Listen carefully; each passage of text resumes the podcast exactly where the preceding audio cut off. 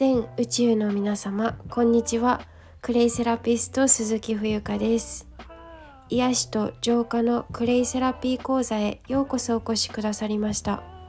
こちらの番組では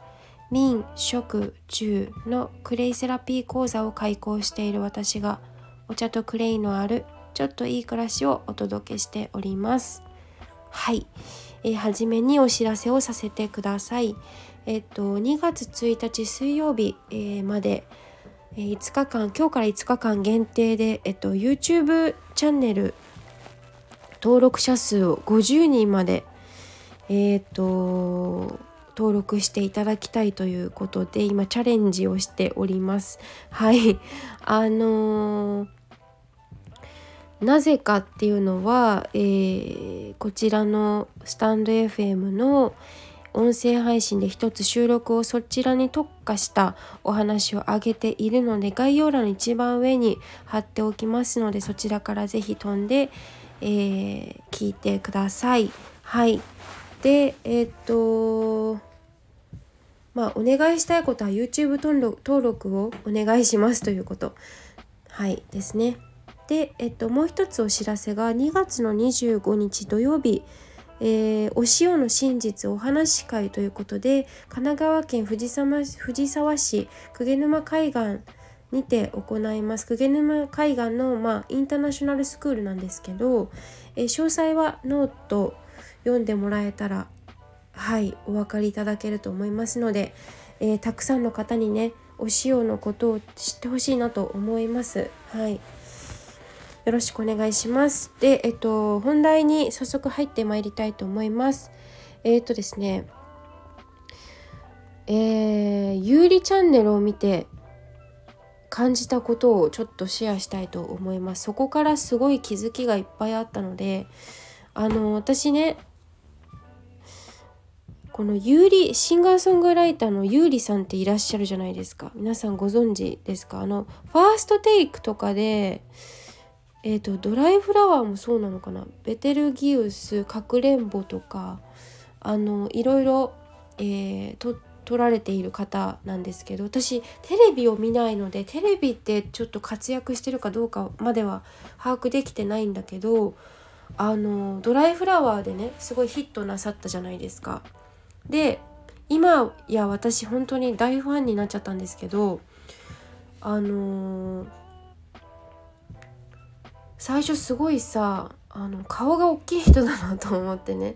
めちゃくちゃ失礼なんですけど。でもなんだろうその歌っている姿が表情にすごく惹かれたというかまあ全部なんですけど生き方とかね考え方だったりとか熱意とかいろいろ感じ取ったわけなんですけど。で彼がやっているゆうりチャンネルっていうゆうりさんのチャンネルがあってですねまあ私あのゆりゆりチャンネルさんと、まあ、公式のねゆりチャンネルっていうのかな。えー、ゆりチャンネルじゃない。公式ゆりさんの公式チャンネルの方歌の方かな。とゆりチャンネルっていう本当に YouTuber みたいなちゃんとチャンネルメンバーもいてねやってる活動があってどちらもフォローフォローじゃない。え、ー、とこれは YouTube チャンネル登録させてもらっててまあ見るんですけどもう彼ってえっ、ー、と28か9なんですよ私と学年1個違うんですよね。まあ、年が近いっていうのもあって、うん、歌う楽曲なんかも私が知らない曲もあるしなんかこう学生時代にこんなの聞いてたっていうのが割と年代が近いのでなんかこう分かるなみたいなこともあったりして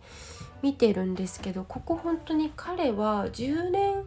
ぐらい音楽やってて売れ出したのがここ23年なんですって。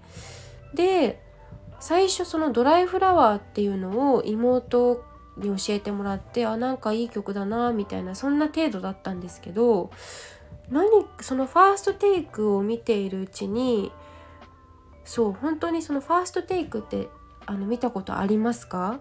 えっ、ー、といろんなアーティストさんが一発撮りであの歌を歌うっていう動画なんですけどそれを見ていてね何だろう彼ってすごく顔を動かすんですよ。顔の表情とか悲しいとか嬉しいとかうんと、そこもすごくこう計算なさっていて他のアーティストさんもそうかもしれないんだけどごめんなさい私他のアーティストさん分かんないんですけどそこまでファンじゃないというか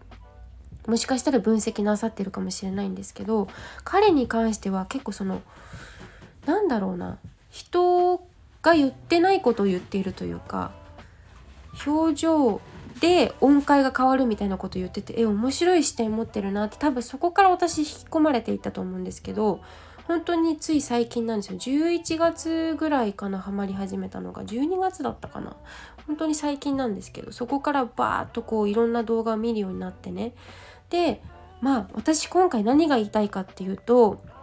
えーと、賢くなったら可愛くないなっていうことをね感じたんですよ。これはあの今アルバイトに行っているインターナショナルスクールでも子どもたちを見ていて思うこととも重なるんですけど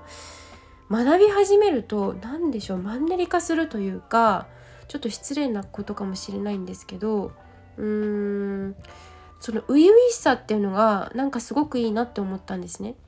その今となってはその YouTube っていうのをすごくやっぱり人間ってやり続けていくとどんどん上達しちゃうんですよいいも悪いも。でなんかその下手さだったりとか私もそうだと思うんですけど初めの時って、まあ、この一発目の初めましての配信とか本当にひどいというかまあ捉えようかもしれないんですけどすごく緊張して上がっているしなんだろうな猫を猫かぶるわけじゃないけど声だけなんでねこれに関しては。なんかこうどういう風なスタンスでお話ししたらいいのかみたいなそういう感覚もあったんですけどまあゆうりチャンネルさんに関してもその YouTuber としてはまだまだまあ、今は本当にすごい127万人とか登録者数がいるのでねなんか本当にすごいことになっちゃってるんですけどあのー、やっぱ学習してくると例えばうん、よく見せる方法だったりとかわかんないそういうこともやっぱり自然と学んでいくわけじゃないですか。で子供たちも同じでうんだんだん可愛くなくなってくるんですよ。はい可愛くなくなってくるんです本当に。でまあその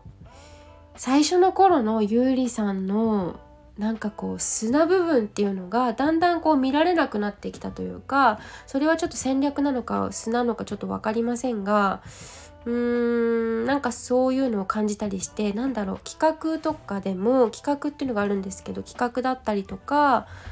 本当にその思いつきでちょっとやってみるみたいなのがだんだんそぎ落とされていってこうなんかこう加工されていくんだよねやっぱりすごく。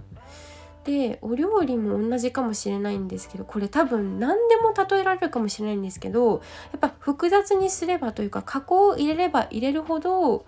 なんかこう偽物になっていくっていうか何というかなまあそんな偽物とはちょっと言い過ぎですけどもそんな感覚を覚えたりとかうん成長することって同時にこう成長することと同時に何かこう引き換えに失うことってあるなっていうのを感じたりとか、まあ、衰退することと成長することって実は紙一重なのかなとか。だからそうなってくるとじゃあ成長って何っていう風になってくるんですよね。だからなんか人生って面白いなって。成長したいって思うけど成長したいってじゃあ何っていう風にも思うしうん。そうなんですよね皆さんはどんな風に考えますか？そうでまあ最近のゆうりチャンネルさんを見ていると結構カラオケ配信とかカラオケバトルとかまあ、いろんなゲストさんをお迎えしてね、まあ、スタンド FM でもそうじゃないですかコラボ収録コラボライブあったりしますよね。そこでまあ歌うことが多いっていうか、まあ、もちろんゆうりさん歌お上手なのは当たり前なんですけどそれが本業だしね。でもなんかその歌ってばかりというかまあなんかちょっともったいない気もするしだんだん見ている方もマンネリ化するのかなって思ったりとかこれうーんまあ大体見てる方は飽きてくるわけじゃないですか。でなんかこう飽きさせない努力ってやっぱ大切だなと思って自分自身も時々、まあ、思う振り返るんですよ自分の配信って飽きさせてないかなとかまあもちろん自分のためにやってるんだけどその自分の仕事をしていく上でやっぱ飽きさせない努力って必要だしだからこそ飽きないってその商売の飽きないっていう字にもこう重なってくるところだと思うんですけど商売は飽きないは飽きないっていうねだから商売人は飽きないよ飽きないようにというかそういうシステムでもないんでしょうけどまあそういうダジャレみたいなものが日本には昔からあるんですけど言葉遊びみたいなね。うん。なんかその初々しさっていうのもすごく大事だったりするのかなってこう有利チャンネルを見て思ってたんですよね。はい。なんかほんとどうでもいい話になっちゃったんですけどまあ、自分のこの活動とか自分とこう重ね合わせてまあ本当に真摯にか真摯にというかまあ真剣に誠実にこう分析した結果そういうふうに感じるなっていうところでまあ紙一重というかじゃあいろいろ考えさせられるなみたいなことを思いましたはいでは今日は、えーと、有利チャンネルを持って、えー、感じたことというテーマでお話をさせていただきましたえー、いつも聞いていただきありがとうございます。クレイセラピスト鈴木冬香でした。